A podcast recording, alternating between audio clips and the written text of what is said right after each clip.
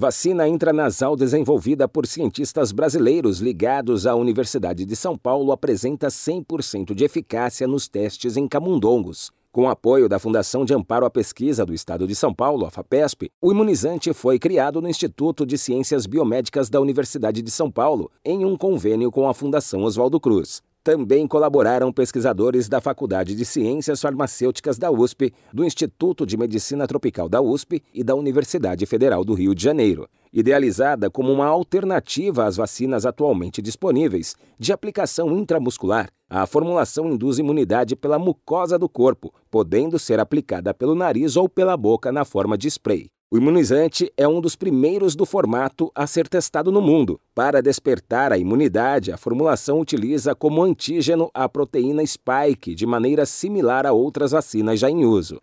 Quando a pessoa é infectada, o sistema imune detecta essa proteína S presente no SARS-CoV-2 e induz a produção de anticorpos IgA, iniciando a ação contra o vírus no local. A vacina também contém um adjuvante já aprovado para uso humano, o CPG, composto por oligonucleotídeos contendo citosina e guanina. O CPG potencializa a eficácia da vacina. Para compor o produto final, o CPG e a proteína S são inseridos em uma partícula de lipídio, o lipossoma. Nos testes, 100% dos animais vacinados foram protegidos contra a infecção, considerando a mortalidade ou perda de peso. A vacina intranasal mostrou-se mais eficiente na eliminação do vírus do pulmão e ao induzir a produção de anticorpos LGA, quando comparada com a aplicação subcutânea do mesmo imunizante. O fato de diminuir a carga viral no pulmão sugere que a transmissão do vírus possa ser menor com a vacina intranasal.